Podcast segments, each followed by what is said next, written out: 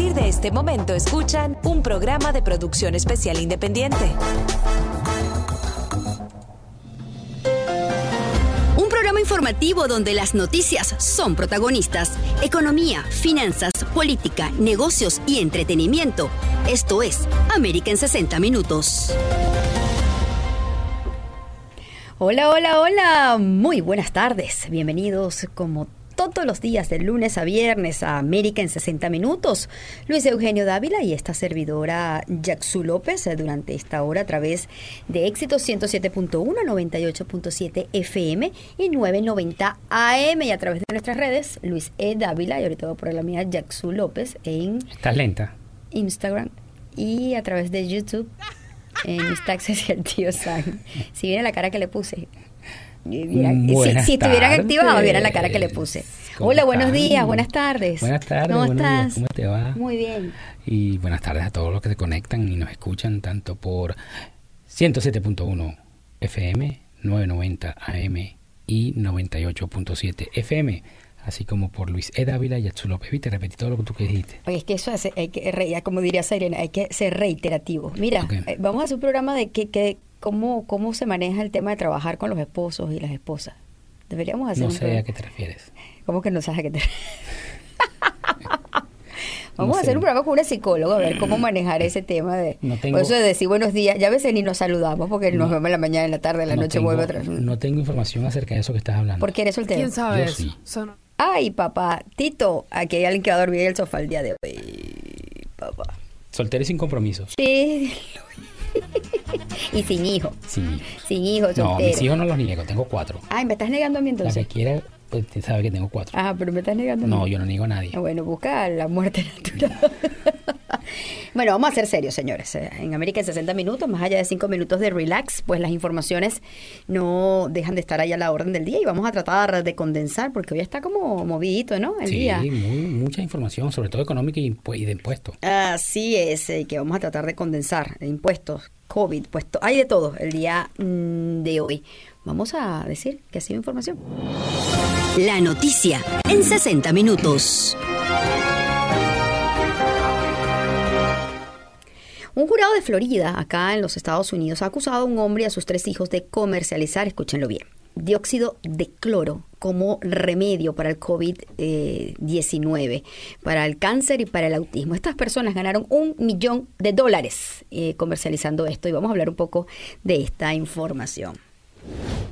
Otra de las informaciones que señalábamos el día mm, de ayer y que ya hoy es un hecho, pues el CDC ha flexibilizado algunas normas para quienes estén completamente vacunados. Y una nueva píldora casera de Pfizer pudiera estar ya en el mercado para fin de año. Usted puede tratar el COVID desde su hogar. Y representantes del caucus bipartidista, tanto republicanos como demócratas denominados SALT, presionan para poner fin al límite de 10 mil dólares en las deducciones de impuestos tanto estatales como locales. Y para cerrar, posibles cambios políticos en elecciones de medio término por cambio poblacional. ¿Qué te parece? Muy buenas noticias. Muy, muy, muy buenas. Porque, sí, unas notas. bueno, eh, si quieres empezar por la parte mm, del Congreso, te puedo decir que a pesar de que los estados demócratas perdieron asientos en el Congreso y los estados republicanos ganaron asientos en el Congreso, la medición mm, de fuerza no, la correlación de fuerza no creo que cambie mucho, porque si te pones a ver, eh, Florida es republicana. Florida va a tener un, senador más, un eh, representante más republicano. Pero también va a tener uno más en el colegio electoral. También va a tener, pero, bueno, pero pero no el cambio no es tan significativo. Son bueno, es tres, creo que la relación es 3-6. Es decir, eh, eh, Colorado, Florida, Montana, Carolina del Norte y Oregon van a tener un escaño más, un colegio electoral más. Okay. Texas pasó a dos más, es el que más tiene. Sin embargo, lo conversaba con Mauricio Pasarelo, que vamos a hablar el día de hoy con él, y él decía, bueno, pero Texas eh, también tiene cambios importantes y además hay un, movimiento poblacional y que muchos son latinos y que la tendencia no va hacia el Partido Republicano. Se, están yendo muchas personas del, de California, oeste para Texas, pero es por cuestiones tributarias, así como mucha gente del norte viene y se establece aquí en Florida por cuestiones tributarias. Y eso es algo que viene sucediendo desde hace muchos años porque, imagínate, en Nueva York tú pagas un impuesto sumamente alto eh, y la gente a veces, así como hizo el expresidente Trump, se mudó de Nueva York, su vivienda principal, a Florida, obviamente, para evitar los impuestos en Nueva York. Y me imagino que mucha gente en California, así como las compañías, se mueven a Texas porque los impuestos son menores en Texas. Así como hay o ahora hay un, un, boom que lo discutíamos hace unos días, donde las personas están eh, eh, creando sus empresas en Puerto Rico por todo el beneficio y la ley esa que aprobaron hace dos años, donde los impuestos son prácticamente cero. Ah, pero Entonces, hay que haber una reevaluación en los estados demócratas que tienen esas tasas impositivas tan altas y que cada vez quieren sacar más y más y más y más y más en impuestos. Pero yo, yo no lo veo de que quieren sacar más y más y más y más y más porque siempre ha estado. Siempre ha estado los impuestos, no los aumentan, siempre han existido. Si tú vives en Manhattan, entonces tienes que pagar el impuesto del Estado de Nueva York, tienes que pagar el impuesto del condado y tienes que pagar el impuesto local de Manhattan. Eh, históricamente no son más hacia lo, más hacia la tendencia demócrata los que han estado mandando que los republicanos, pregunto yo. Nada más eso. Pues. Bueno, no lo sé, así no te lo pudiera decir, pero te puedo decir que en, en Nueva York los, los impuestos siempre han existido de, tal, de esa manera. Y en California los impuestos siempre han existido de esa manera. Y, en Texas eh, siempre ha existido de esa manera. Entonces, los impuestos estatales muy poco cambian. Los impuestos estatales, la gente se va mudando porque, bueno, por los impuestos. Eso, eso es, yo imagínate, yo en New Jersey pagaba casi 40% de impuestos de mi salario casi 40% se, se quedaba en el estado de New Jersey. El estado de New Jersey este, e, es bien republicano. Entonces, no tienen, yo no creo que tenga que ver que sea republicano o sea demócrata. Yo lo que veo es que históricamente, en los años, eh, eh, siempre ha estado el impuesto en los estados. Y bueno, hay gente que se muda porque le conviene, hay gente que no se muda porque no le conviene, pero siempre ha estado el impuesto estatal. Hay que estar atentos a ver cómo van a darse estos cambios poblacionales y si realmente va a haber un impacto en las elecciones de medio término en este 2022. Eh, yo sí creo que va a haber un impacto en el medio término.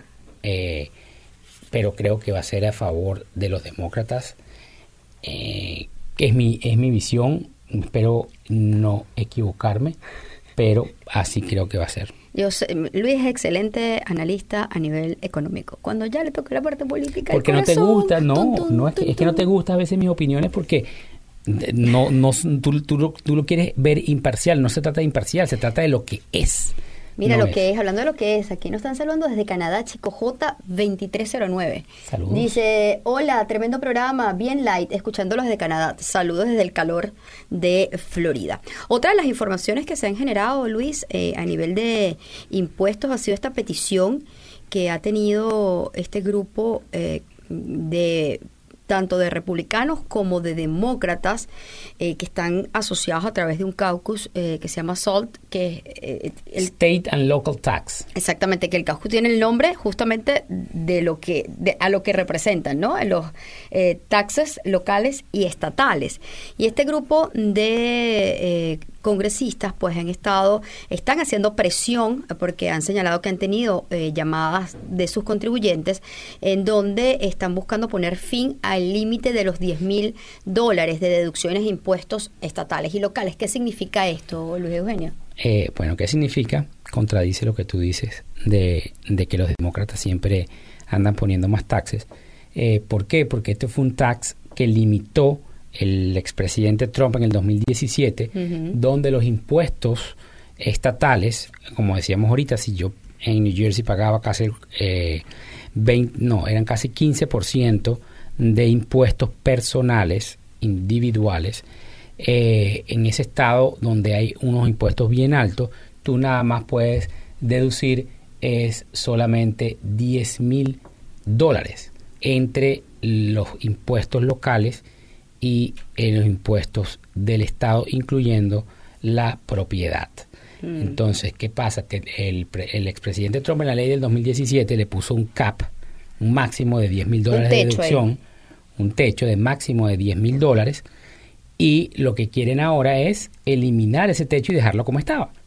Tú ah, tranquilamente podías, si tú pagabas en el estado, X estado, cualquiera de los 50 estados, eh, 15 mil dólares de impuestos en total, bueno, lo podías deducir. Ahorita no. Solamente hasta 10. Ahorita solamente puedes deducir hasta 10. y eso es lo que quieren eliminar a través del caucus. Eso es lo que quieren eliminar, que sea como antes. Cada quien, si tú tienes dos propiedades y tienes tres propiedades personales y tienes tus impuestos altos y tienes eh, los impuestos de tu estado, donde pagas, vives en Nueva York y pagas los impuestos estatales y son 15 mil dólares, bueno, puedes deducirlo. ¿Cuál es el problema? Eso, eso se deducía anteriormente y bueno, ahora lo quieren restablecer. Sí, ellos están diciendo que, no van a firmar, que no van a aprobar leyes que no estén acompañadas de esta eliminación de techo eh, de 10 mil dólares. Claro, interesante, tiene que ser, así que tiene que ser. Le están poniendo presión ahí al presidente Biden para que, pues, eh, de alguna manera, dentro de los planes que posiblemente anuncie a partir de mañana, que se están esperando, pues, eh, de alguna manera tenga incorporado esto. Habrá que ver qué, qué, es lo que va a ocurrir. ¿Y qué te parece lo que está diciendo la señora Warren? Bueno, yo, yo, hace dos años y medio alguien me dijo que la que iba a llegar al, al a la presidencia, a la, no, a la, a la candidatura, de, los de, los demócratas era Elizabeth Warren. Eh, y a esa persona le dije yo hace dos años, tú eres testigo, le dije que no, que quien iba a llegar iba a ser Joe Biden, porque hay que ver la conexión con el electorado. Y lamentablemente eh, la señora Warren es extremista. no tiene esa conexión por sus extremismos. Y los extremismos, primero, no son buenos, no son saludables. Y segundo, no, no hay una explicación bastante de, peso cuando ella eh, habla de sus extremismos. Cuando ella habla de, en este caso, lo que está diciendo, eh, lo que ha sido noticia que tiene que ver con eh, tributos. Es decir, se enfila en contra de las empresas porque simplemente son grandes corporaciones y como que no ve lo que, lo que esto también genera a, los Estados Unidos. Entonces ella, de alguna manera, estaba defendiendo el hecho de, aumentar los impuestos a las corporaciones, ¿ok? Pero de ahí, como decir, entonces apuntó directamente contra FedEx, contra, contra Nike, contra Amazon, eh, en donde pues dice que hay que aumentar los impuestos a ellos eh, porque eh, ellos son los estadounidenses más ricos. O sea, siempre es un discurso como... El socialismo. Ajá, hacia la izquierda, pero radical. radical, correcto. Eso le hace mucho daño a todos los países. Totalmente, totalmente. Entonces es un país democrático, entonces republicano. Capitalista. Este, capitalista. no, no cabe ese tipo de situaciones y bueno, si van a subir el el tax corporativo? Yo creo que sí. Yo nunca estuve, de, eh, eh, en mi opinión, de acuerdo a el 14% de reducción. Tú no puedes quitarle, es como que tú estés en tu casa y tengas tu presupuesto de tu mortgage, de los carros que tienes a crédito, de, los groceries que tienes que comprar cada mes. Tienes tu presupuesto en 10 mil dólares y vienen y te quitan el 14% de tus ingresos de una vez. Te están quitando 1.400, te, quedaste con 8.600. Entonces, ¿qué pasa? Si tenías tu presupuesto justo, entonces no vas a, vas a tener que pagar una cosa y, perder el, en la otra. Entonces, eh, eh, es difícil eh, que te quiten el 14%. Yo creo que el 28 está bien, 7, que quede en la mitad, el 28. sí, de hecho decían que iba, a haber un hueco fiscal. No lo pudimos ver porque entró la pandemia. Sin embargo, hacemos pausa. Sí.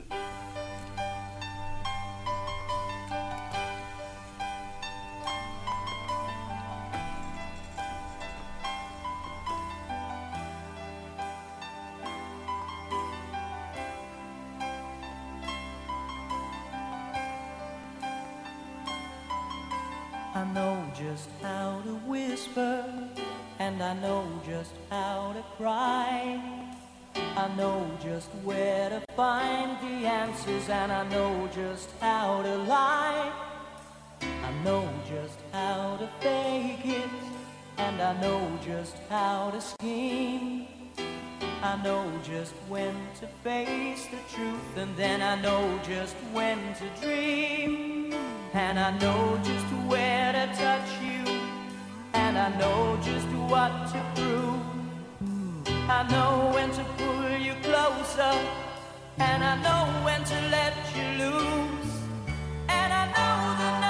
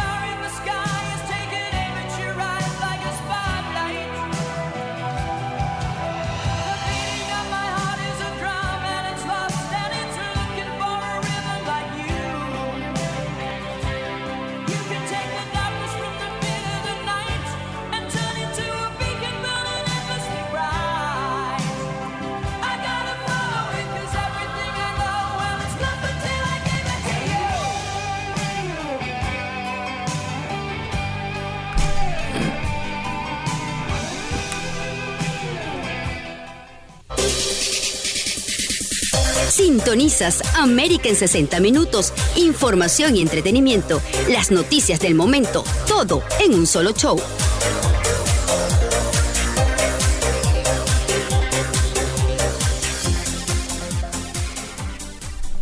Así es, Luis Eugenio Dávila y Jackson López con todos ustedes durante esta hora de América en 60 minutos. Recuerda nuestras redes, arroba Jackson López, arroba Luis E. Dávila y a través de nuestras, eh, nuestro canal de YouTube, que es Mis Taxes y el Tío Sam y América en 60 minutos. Y venimos gracias a quién? A Regal Tax Advisory Group. Regal queda en Miramar y en El Doral. ¿Y cuál es el número? 305-603-8310 o el 1-800-6000 Tax. 1-800-6000 829. Debemos el jingle, no has hecho el jingle, no has hecho la... El, la de, bueno, vamos a esperar que termine la temporada. Sí. Para, la próxima, para la próxima temporada. Vamos a hacer un jingle cantado. Un jingle cantado. Tan, tararán. ¿Y Regal Immigration?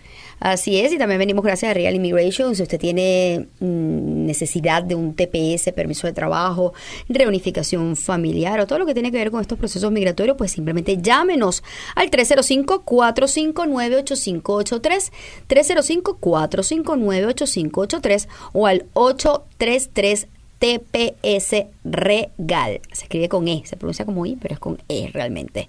833 TPS Regal, que es el 833-877-73425.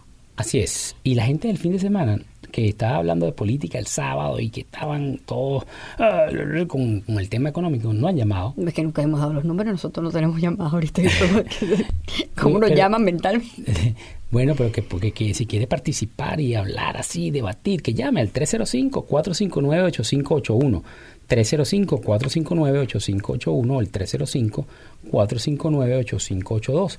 305-459-8582. Y estábamos en dónde estábamos. Hablamos del extremismo de la señora Warren y de cómo utiliza el tema de impuestos para tratar, no sé, de, de llenar una Sí. base de esa izquierda te- radical. Claro, yo te decía que yo estaba de acuerdo, en mi opinión, eh, al que es el, el impuesto corporativo se llegara a una media, porque 14% es como bastante, ¿no? Y entonces hacía el ejemplo de los 10 mil dólares, que si te descontaban los 10 mil, eh, de 10 mil dólares, te descontaban el 14%, tu presupuesto se iba a ir muy bajo y vas a quedar eh, mal. Y así es, es lo mismo pasa con, con las arcas del Estado. Si le quitas el 14% de los ingresos, pues a mí hueco. 14% es bastante, es bastante. Entonces, que llegue a un 7% ya es algo más, un poquitico más decente. La tasa corporativa debería estar en 28%, De- pero igual eso lo vamos a saber es, el, es mañana, Mañana, cuando, cuando los el anuncie el presidente, presidente. porque eh, va a hablar y va a decir eh, qué va a hacer. Sin embargo, eh, hay una noticia que, que no está en los titulares, pero vamos a tocarla. Y es que el presidente quiere inyectarle. Escuchen bien, señores. Y los que están en las redes, riéguenlo. Escuchen bien. El presidente quiere inyectarle al Internal Revenue Service, al servicio de rentas internas, 80 billones de dólares. Pero adivinen para qué quiere inyectarle esos 80 billones de dólares. Para buscar a los que les gusta la trampita. Para buscar a todas esas personas que les gusta estar eh, mintiendo y, y haciendo eh, impuestos falsos solo para no pagar impuestos. 80 billones es plata que le quieren inyectar. Ahí va a haber una contratación de personas importantes porque van a buscar, lo que quieren es que el Departamento de eh, cumplimiento de la ley, el que se encarga, el Enforcement Department, quiere buscar a todas esas personas que no les gusta pagar impuestos. Los que manejan Bitcoin, por ejemplo, que no les gusta declarar sus impuestos. O lo que les gusta evadir y buscar a los que les gusta evadir impuestos, entonces tenemos que van a inyectarle 80 billones de dólares. Sí, 80 mil millones. Póngase en, las, en los patines, amigo, y no esté haciendo impuestos extraños, porque si no, puede hacer que caiga por ahí. Así es, hay quien dice que quizás no va a poder inyectarle tanta plata, pero eh, por lo menos tienen pensado eh, reforzar ese departamento de, además que si algo tiene la IRS, eh, puede ser que hoy no, puede ser que mañana no, puede ser que en un año no, pero de aquí esos tres años de revisión te encuentran. Así y hacen contigo lo que tienen que hacer. Dejamos... Pero los 10 mil dólares ya, listo, claro. Y los 10 mil dólares los quieren eliminar, esperemos que los eliminen. También mañana no solamente se espera rueda de prensa del presidente Biden en, lo que es la parte eh, tributaria y, y, evidentemente lo que ha hecho durante sus 100 años de 100 años 100 ah. días de gobierno.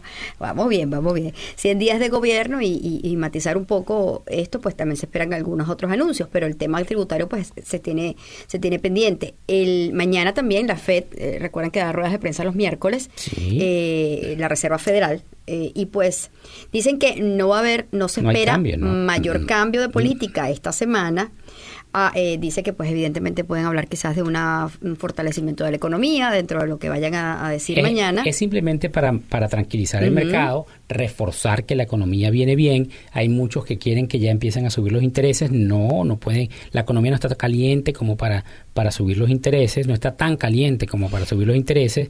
Eh, ellos tienen proyectado empezar a subir los intereses eh, diciembre 2022. Yo quizás soy un poquitico...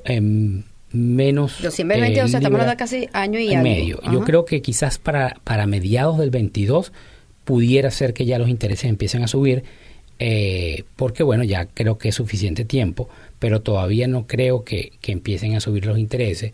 Y también la compra de activos es algo importante que, que están haciendo, que dicen que el gobierno no tiene que meterse en la compra de activos, lo cual yo también estoy de acuerdo.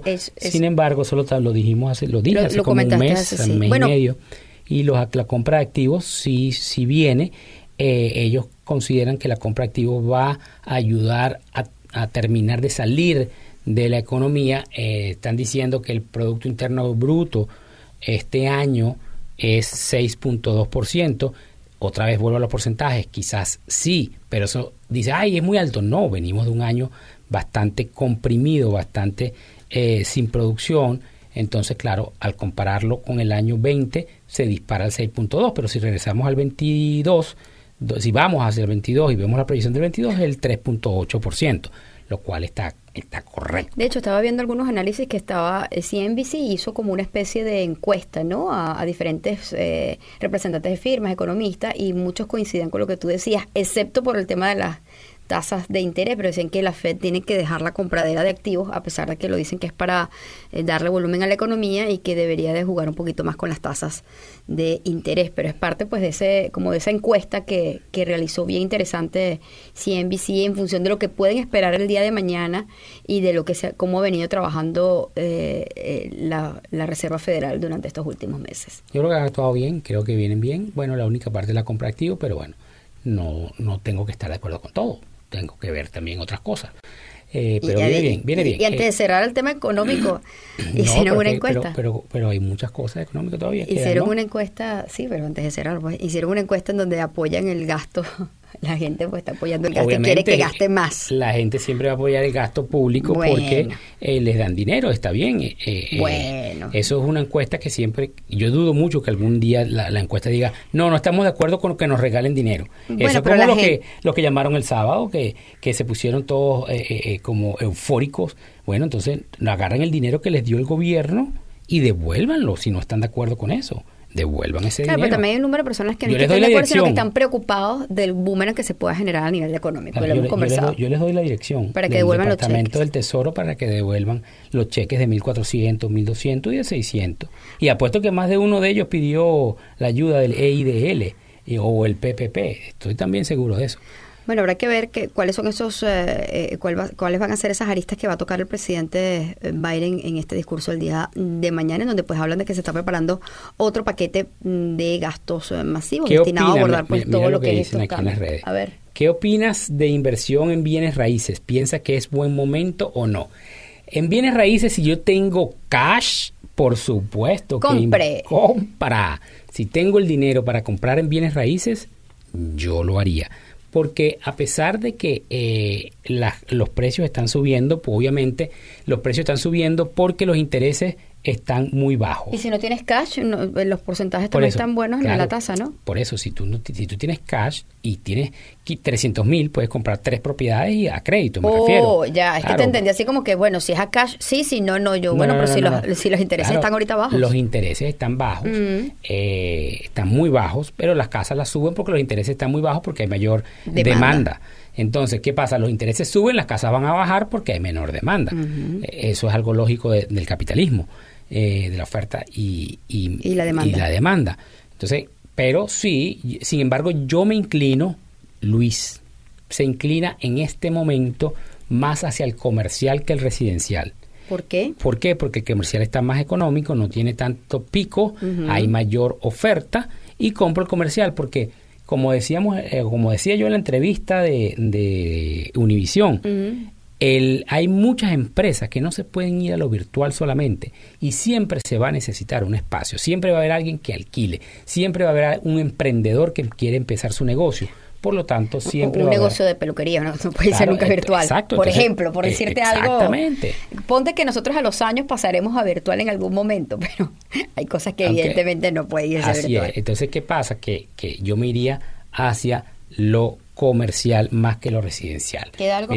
sí, queda lo del, lo del cuarenta y tanto por ciento y sigue lo mismo, pero esperaremos hasta mañana. Eh, el presidente quiere eliminar, si él sube el capital gains, que yo no creo que vaya a 40%, pero bueno, vamos a esperar hasta mañana. Yo creo que eh, subir el capital gains al 39.6% eh, traería, traería un, un, un, freno en la inversión extranjera hacia las, los bienes eh, raíces, lo cual es una inversión importante. Eh, la inversión extranjera, porque recuerden que la inversión extranjera en el mercado bursátil no genera tanto capital gains como en el sector inmobiliario. Así que, eh, sin embargo, hablan de un millón de dólares de ganancia. Bueno, al tener un millón de dólares de ganancia, hay que verle la cara a la inversión, ¿no? Porque si tú tienes un millón de dólares de ganancia quiere decir que por lo menos eso te costó 10, 15 millones de dólares. pero, igual, o sea, eh, igual, estoy, estoy en desacuerdo. Estoy en un desacuerdo, un 39.6. Él quiere eliminar lo que se llama el step, step up in basis, que eso es cuando tú heredas una propiedad y la propiedad el día que, que la persona fallece adquiere el valor de mercado. el, el presidente quiere eliminar eso y dejarlo en el costo original. Obviamente eso va a generar mayor ganancia y eso creo que un cliente llamó el sábado acerca de eso. Este, eh, un oyente, ¿no? Un va, a generar mayor ganancia, pero vas a tener que pagar más taxes. Claro, va a generar mayor ganancia y vas a tener que pagar más taxes. Entonces, al eliminar el step up in basis, obviamente hay mayor dinero para el gobierno. Claro, porque tiene que pagar Pero bueno, hay que esperar hasta mañana a ver el plan del 40% si es cierto o si no es cierto, porque yo creo que eh, eh, no es una buena idea subir el capital gains. Hay otros impuestos que se pueden subir, pero no el capital gains. Esperaremos hasta mañana ah, con esta incertidumbre de eh, los impuestos. ¿Qué es lo que va a decir realmente? ¿Qué es lo que va a decir el presidente? Yo creo que van a ser 25%, con lo cual yo sí estoy de acuerdo, pero vamos a esperar, todo es especulación y no sabemos. Creo que tenemos que ir a escuchar a Nikita. Así es, vamos a hacer pausa y venimos con más de América en 60 minutos.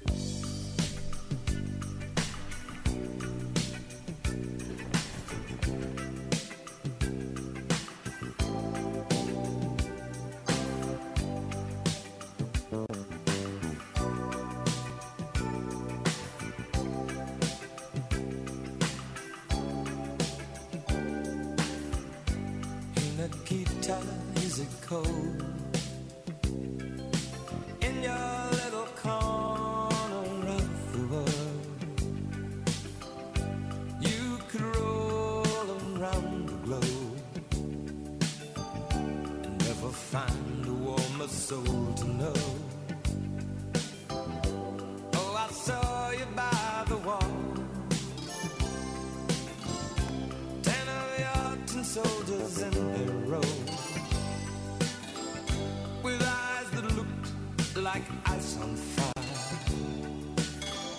The human heart, a captive in the snow. Oh, on Akita, you will never know anything about my home. I never know how good it feels to hold you. Oh, Nikita, I need you so.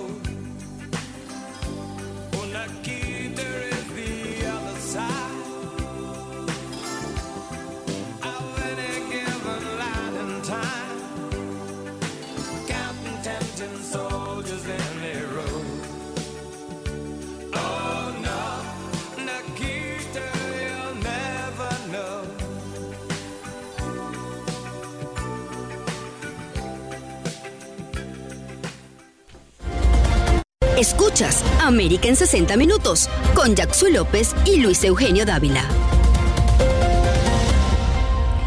Así es, y seguimos con más de América en 60 minutos. Tal y como lo señalábamos al inicio del programa, dijimos que íbamos a hablar un poco de estos números, estos resultados que había dado el censo eh, sobre la población estadounidense. Pues eh, hay datos muy generales, sin embargo, eh, mm, el crecimiento poblacional no fue tan elevado como muchos esperaban, pero sí hay cambios a nivel de los estados. ¿Cuáles son estas implicaciones? que realmente hay que saber de todo lo que trae este censo realizado en el 2020 y que se hace cada 10 años y que evidentemente hace cambios interesantes dentro de lo que es la política estadounidense. Para hablar un poco de ello nos acompaña Mauricio Pasarielo, él es analista político, demócrata y que siempre está atento a todos estos cambios, a todas estas situaciones que se generan. ¿Cómo estás, Mauricio? Muy buenas tardes.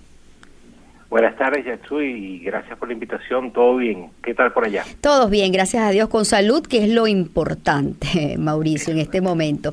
Mira, Mauricio, hablábamos un poco previo, antes de, empezar la entrevista, sobre la incidencia política que esto puede traer, porque evidentemente el, el conocer eh, cuáles son nuestros datos reales como país, saber cuál es la población, qué tanto se ha aumentado, qué tanto hemos cambiado, siempre es bueno para tomar cualquier decisión, evidentemente. Además que a nivel presupuestario eso es determinante, pero también a nivel político esto trae eh, eh, ciertos reacomodos o, cier- o pudiera traer ciertos cambios. ¿Cuál es la evaluación que tú haces de estos números que han arrojado este censo del 2020?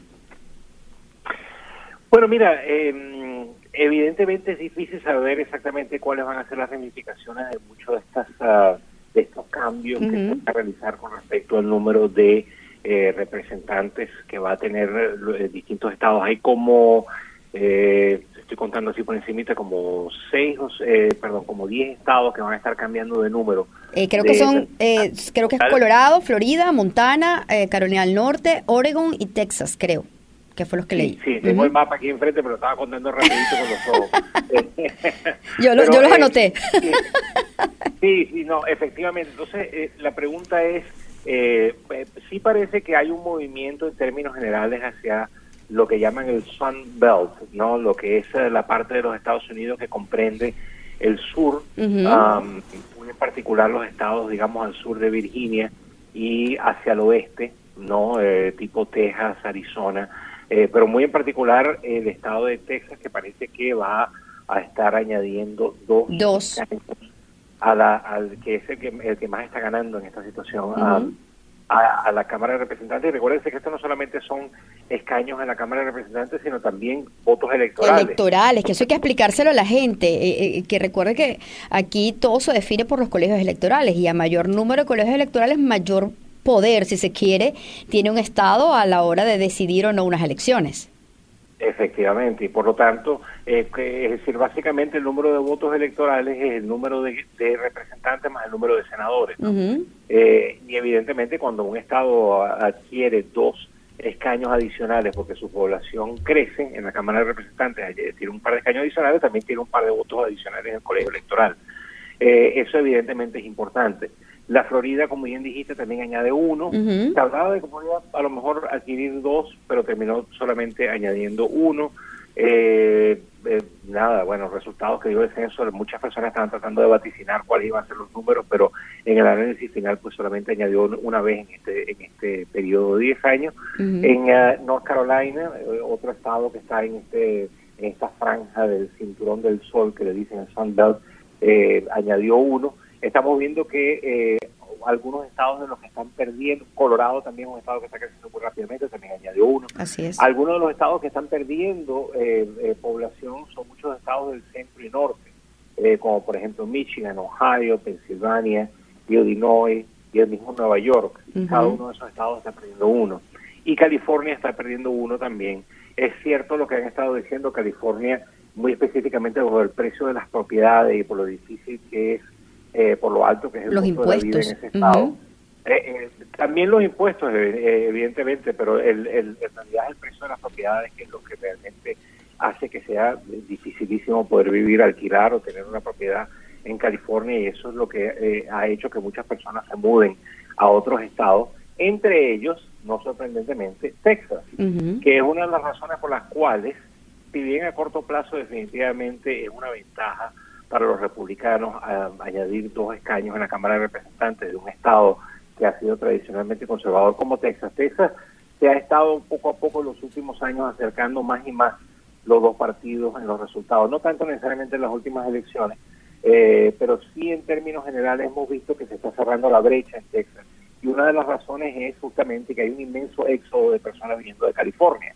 O sea que Eh, eso pudiera cambiar eh, de alguna manera esta evaluación. O sea, no la podemos, no podemos sacar la matemática pura. Es decir, si California perdió, que eventualmente siempre ha sido demócrata, y Texas ganó, que eventualmente o históricamente ha sido republicana, no podemos decir que 2 y 2 da 4 porque eh, esto pudiera cambiar también el histórico de los estados por, por el movimiento poblacional que se está generando. Es, es- es posible que la gente que se haya mudado de California a Texas son personas más conservadoras. No lo sabemos, pero lo que estoy diciendo es que no es fácil Determinarlo.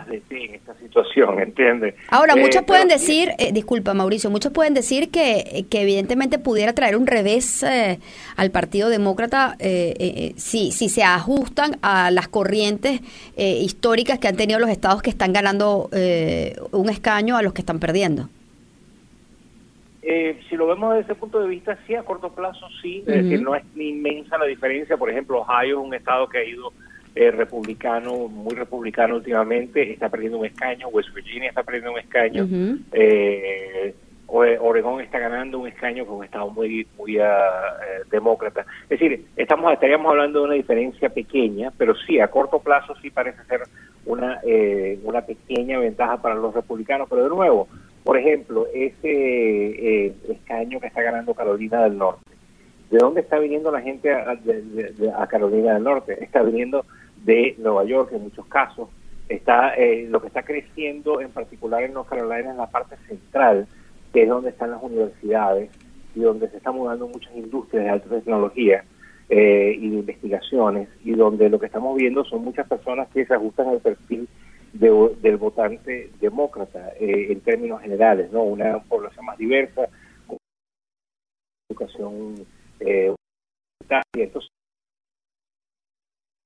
eh, leer las, las hojas del té, pero así a simple vista, a corto plazo, parece que sí eh, gozan de una pequeña ventaja los republicanos en esta... Y en pudiera esta darse cambios entonces a nivel, eh, a, a- a lo que estamos hablando, pudiera darse cambios entonces para este estas elecciones de medio término que las tenemos a la vuelta de la esquina ya en el 2022. Definitivamente, definitivamente que sí, y, y, y real- en realidad la diferencia en la Cámara de Representantes es estrecha, Exactamente.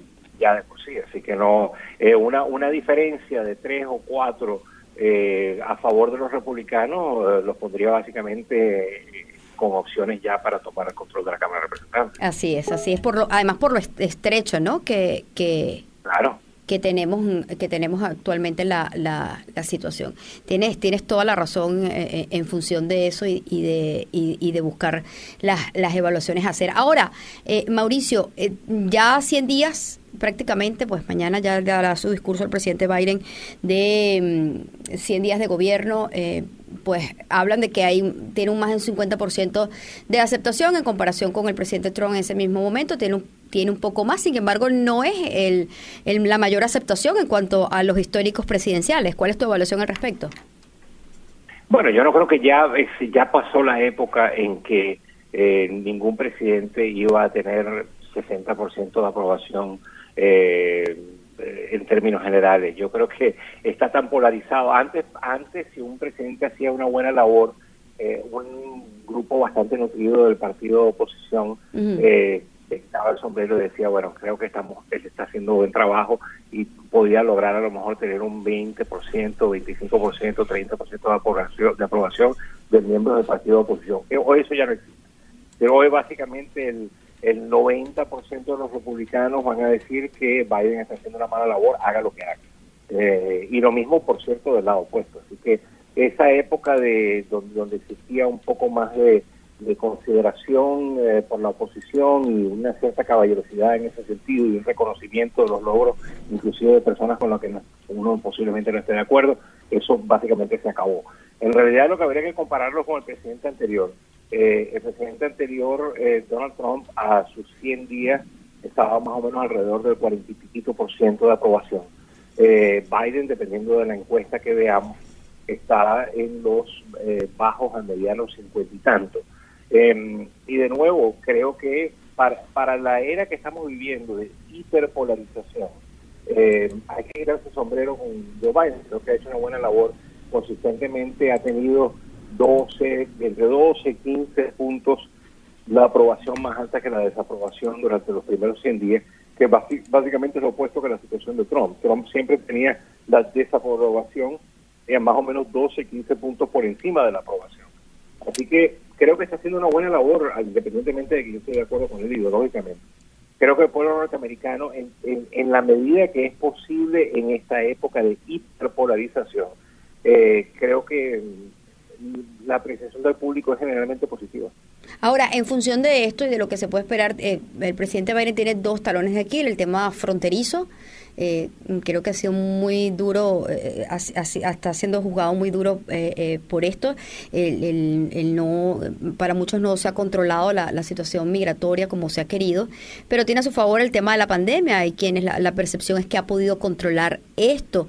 Eh, sin embargo, pues todavía hay mucha tela que cortar, evidentemente en torno a terminar de enderezar la economía de los Estados Unidos y buscar una salida ante esto. Mañana hay un discurso en donde hay mucha expectativa, sobre todo por el aumento de los tributos, y hay quienes dicen pues que los demócratas siempre han tendi- a- tienden a aumentar el gasto y aumentar el tema eh, tributario, porque evidentemente allí es donde se recolecta la, mayor cantidad de plata de- dentro de los Estados Unidos. ¿Esto pudiera traer un revejo desde tu punto de vista? ¿Pudiera ser beneficioso para el presidente Biden?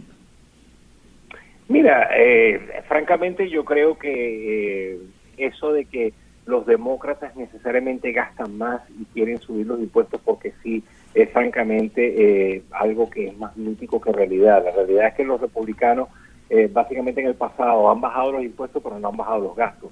Entonces, y la diferencia la han puesto en la tarjeta de crédito.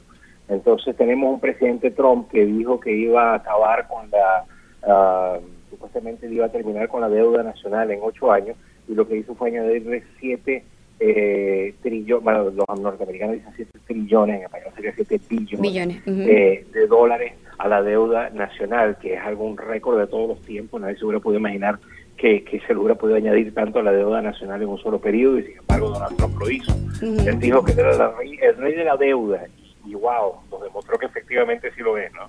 Eh, entonces, eh, la realidad es que yo creo que todo depende, es decir, si tú estás, eh, eh, eh, digamos, haciendo inversiones que van a tener el efecto, por ejemplo, como este eh, paquete de ayuda para, las, para el coronavirus, para las personas que han sufrido económicamente del coronavirus, si eso ha- hace que la economía se recupere con más rapidez, esa recuperación va a aportar más fondos a las arcas tributarias del gobierno y por lo tanto se puede considerar una inversión exitosa. Entonces todo depende no solamente de cuánto se gaste, sino cuánto se reciba a cambio, cuáles son los retornos y evaluarlo de esa manera. Y yo creo que eh, el- la administración está pensando en ese sentido muy ah, estratégicamente y muy acertadamente, a mi criterio. Lo mismo con el plan de infraestructura.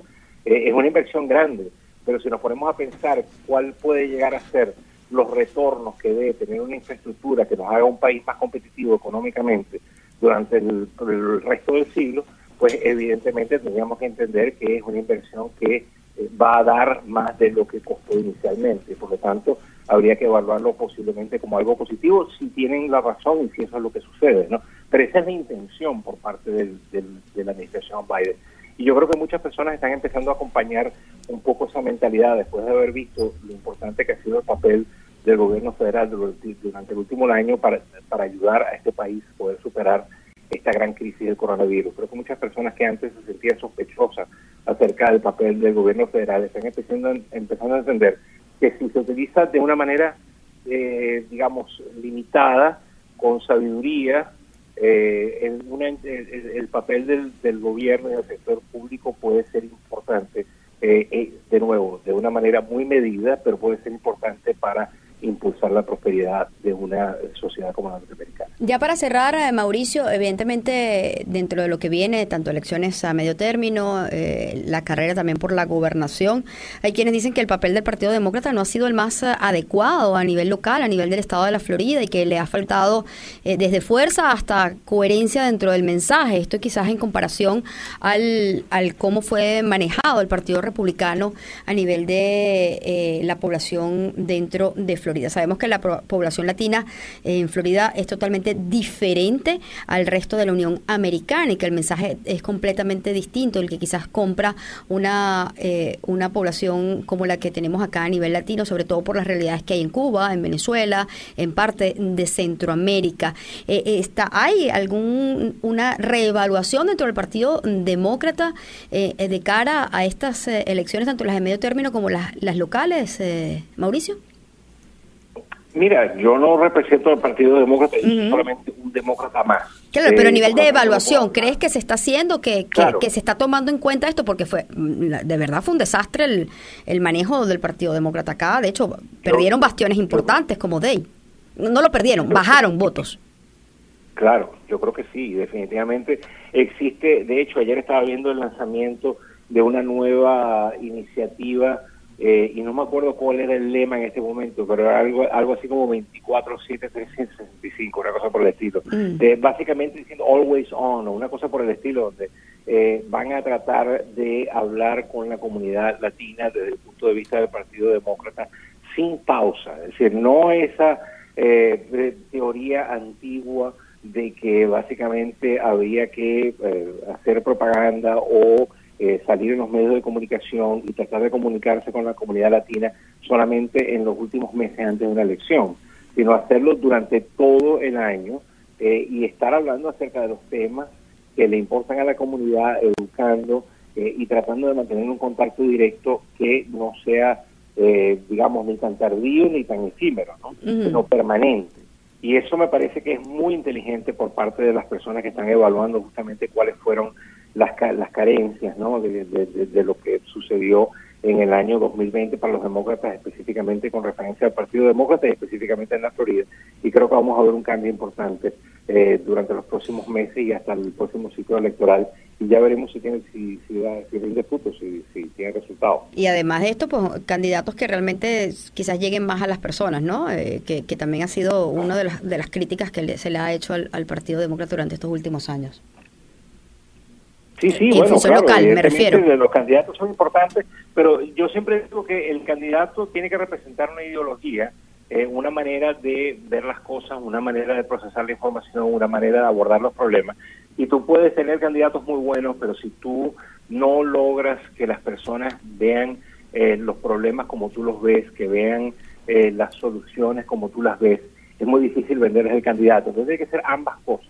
Eh, por una parte, tratar de hablar con el eh, votante de aquí acerca de la filosofía, no dejar que la oposición distorsione eh, y exagere las posiciones del Partido Demócrata, sino explicarlas en nuestra propia voz, eh, tratar de eh, lograr que las personas entiendan nuestra forma de ver eh, el papel del sector público, del sector privado, y cómo los dos deben interactuar en una sociedad exitosa. Y después entonces decir, si ustedes están de acuerdo con este punto de vista, miren qué candidatos tan maravillosos que tenemos. Pero una cosa no puede irse en la otra, tienen que existir ambos simultáneamente y una labor muy dura. Sí, hablando coloquialmente, el Partido Demócrata se tiene que poner los patines acá en el estado del sol. Muchísimas gracias, Mauricio, por acompañarnos como siempre. Mauricio Pasarielo, analista político, pues hablando un poco de todos estos cambios, de lo que se ha venido generando a lo largo de estos últimos días y sobre todo con estos números que hay a nivel del censo en general. Muchísimas gracias, Mauricio, por acompañarnos. Gracias a ti. Un gran abrazo. Bien, continuamos con más eh, de América en 60 minutos. Seguimos eh, llevándoles a ustedes toda la información y, y uno de, las, de los puntos que quería hablarles eh, al inicio del programa es sobre esta estas cosas que solamente pasan a veces aquí en, en nuestro estado. Y vemos que un jurado de Florida pues ha acusado a un hombre y a sus tres hijos de comercializar, escúchenlo bien, dióxido de cloro como un remedio para el COVID-19, para el cáncer y para el autismo, entre otras cosas. Lo más insólito de esto es que los líderes de este negocio, que estaban disfrazados de pseudo iglesia, hablaban de que esto era una cura milagrosa para el COVID-19 y para estas otras enfermedades. El gran jurado eh, de Miami ha acusado a Mark Greenon, de 62 años, y a sus tres hijos eh, de eh, producir y vender fraudulentamente más de, escúchenlo bien, más de un millón de dólares en esto que se ha llamado la solución milagrosa. Por ende, eh, pues además de que una, una solución completamente tóxica y que el, CDC eh, eh, emitió alertas y que no tomaran esto porque evidentemente es un blanqueador lo que se estaban tomando, pues más allá de esto pudieran estar, si se llegan a dar todos los cargos que se le está implicando pudieran cumplir hasta cadena perpetua por haber vendido pues más de un millón de dólares en este eh, supuesto remedio que no era más que eh, cloro. Así que son estas cosas insólitas que pasan acá y que por supuesto hay que estar atento a todo lo que pueden ver en las redes, a lo que pueden ver y que no todo es está realmente aprobado y que esto es importante que lo que lo manejen, sobre todo estas locuras que pueden estar ocurriendo. También dentro del arresto